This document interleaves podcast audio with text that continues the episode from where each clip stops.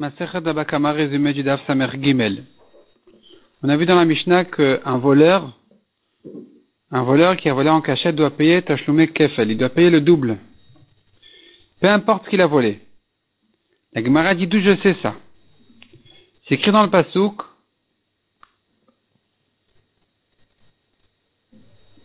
Pour toute chose qu'il aurait volé, taureau, âne, agneau, robe ou toute autre perte, il doit payer le double. De là, j'apprends par un klal ou klal. La Torah a commencé par dire toute, toute chose. Elle a terminé en disant toute perte. Et puis, entre les deux, elle a mis les détails qui sont le taureau, l'âne, l'agneau et la robe. De là, j'apprends tout ce qui ressemble à ces détails-là. J'ai tout inclus. J'ai tout inclus finalement. Je n'aurais exclu de là que des terrains des esclaves et des shtarot, les terrains sont immobiliers, ne ressemblent pas à ces détails qui sont mobiles. Les esclaves ont été comparés dans les psukim au terrain. Et les shtarot n'ont pas de valeur eux-mêmes en eux-mêmes, alors que tout ce qu'il y a dans le, pasouk, ce sont des choses qui ont une valeur d'argent. Le taureau, l'âne, l'agneau, la robe. Le Gemara de ce klal ou tout. Si tu fais comme ça la dracha en fait, tu auras tout inclus sauf les oiseaux. Les oiseaux ne ressemblent pas aux animaux de ce pasouk-là. On ne peut pas non plus les apprendre de la robe. Donc d'où je sais que les oiseaux aussi sont inclus. Celui qui aurait volé un, oiseau, qui devrait euh, rendre double, d'où je sais ça.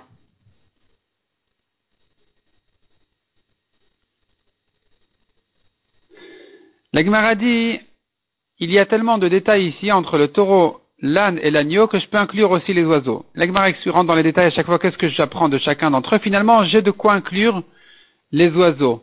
Mais les oiseaux pas cachers, je ne peux pas les apprendre de ce pasouk-là. La Gemara nous dit la différence entre un oiseau cachère et pas cachère, c'est que un oiseau cachère, après sa mort, il rend tamé celui qui l'a mangé. Et donc, il y a quelque part une ressemblance avec le taureau, l'âne et l'agneau qui ont une touma quand ils sont morts. Alors qu'un oiseau pas cachère ne rend pas tamé celui, même celui qui l'a mangé. C'est interdit, bien sûr, mais ça ne rend pas tamé. Il n'y a pas de touma dessus, ni pour celui qui le touche, ni pour celui qui le porte, ni pour celui qui l'a mangé. Donc il ne ressemble plus au taureau, à l'âne et à l'agneau, et donc il ne ressemble pas à ce pasouk, d'où je saurais l'inclure. La Gemara dit en fait, ce pasouk-là, on ne l'apprend pas par un klal ou par un klal, on l'apprend par un ribouille. La différence, c'est que klal ou klal, c'est une généralité, détail à généralité. Tout ce qui ressemble au détail, tu les inclus. Si c'est un ribouille, tu inclus plus facilement. Tu peux tout inclure, sauf que chaque détail va t'exclure une chose précisément. Et donc, finalement, puisque c'est un ribouille, je pourrais inclure même les oiseaux, je peux tout inclure, et des détails, je ne vais exclure que les terrains, les esclaves, et les shtarot, puis encore, nous avons un quatrième détail, comme on a dit, c'est la robe, qui vient aussi exclure une chose qui n'a pas de siman. En tout cas, ce pasouk-là, ce, cette dracha se fait comme un ribouille. La Gemara explique qu'en fait le mot kol du pasouk, dans ce cas-là, au moins dans ce cas-là, il vient comme un ribouille pour inclure et non pas comme un klal. Et comme on a dit, il y a des différences dans les drachot entre si c'est un klal, une généralité, ou un ribouille que ça vient inclure. Quand ça vient inclure, tu inclus plus de choses que quand c'est un klal où tu restes finalement à ce qui ressemble au détail. Et la Gemara dit, mais c'est encore, il y a deux, deux fois le mot kol dans le pasuk. Nous avons al-kol dvar pesha au début du pasuk. Et à la fin du pasuk, c'est encore une fois écrit al-kol aveda. Qu'est-ce que j'apprends de al-kol aveda? J'apprends que J'apprends de là une, une de plus. Celui qui a trouvé un objet et il dit on me l'a volé, je jure, il se trouve qu'il a menti, il devra aussi payer le double. C'est ce que j'apprends de ce pasouk-là de l'alcool Veda. De là, la Gemara nous ramène une Mishnah. Une Mishnah qui dit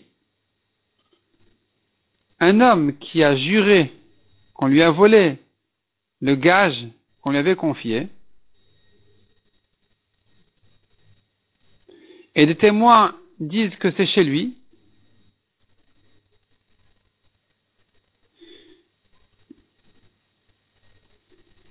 il doit payer le double. Il nous faut donc deux conditions pour le faire payer le double. Premièrement, qu'il ait juré, qu'il ait juré. Deuxièmement, qu'il ait dit, on me l'a volé. Mais s'il a dit, je l'ai perdu, même s'il a juré dessus, il ne payera pas le double. La Gemara dit, d'où tu apprends ça? D'où tu apprends qu'il faut qu'il ait juré et qu'il dise qu'on me l'a volé? La Gemara ramène deux psukim. Et la Gemara nous ramène une marloquette entre deux braïtot. Comment comprendre ces deux psukim? Dans les deux psukim, on voit le principe qu'un voleur doit payer le double. Selon une braïta, les deux psukim se rapportent sur, sur ce gardien-là, ce chômeur qui a dit on me l'a volé. Il jure, il paye le double. Selon une autre braïta, un pasuk vient pour le gardien, qui a dit on me l'a volé, et un pasuk vient pour le voleur lui-même, qu'un voleur lui-même doit payer le double. Et la Gemara explique pourquoi j'ai besoin de deux psukim, d'après celui qui dit que les deux psukim se rapportent sur le gardien. Un vient te dire que le gardien qui a dit on me l'a volé, il paye le double, et un autre pasuk vient te dire que s'il a dit je l'ai perdu, il payera pas le double. Et d'où il saura ce Tana-là, alors que l'autre Tana apprend les deux psukim, un pour le gardien et un pour le voleur. Et la Gemara explique qu'est-ce que fait chacun des drachas du deuxième, comment il s'arrange. Et là, la Gemara, elle, termine finalement en demandant, mais d'où il saura, celui qui a dit que les deux psukim viennent pour le gardien, d'où il saura que le voleur lui-même doit aussi payer le double. Peut-être que ce n'est que le gardien, d'où je sais que le voleur lui-même. Si tu l'apprends du gardien, peut-être que c'est que s'il jure, comme le gardien, d'où je sais que même s'il n'a pas juré, il doit payer le double. De là, la Gemara en arrive à un troisième pasouk, un troisième pasouk qui dit aussi qu'un voleur doit payer le double, et il me servira justement pour m'apprendre, d'après ce, Tana, que le voleur lui-même doit payer le double. Et la se prolonge sur le DAF suivant à développer les drachot de ce troisième pasouk-là.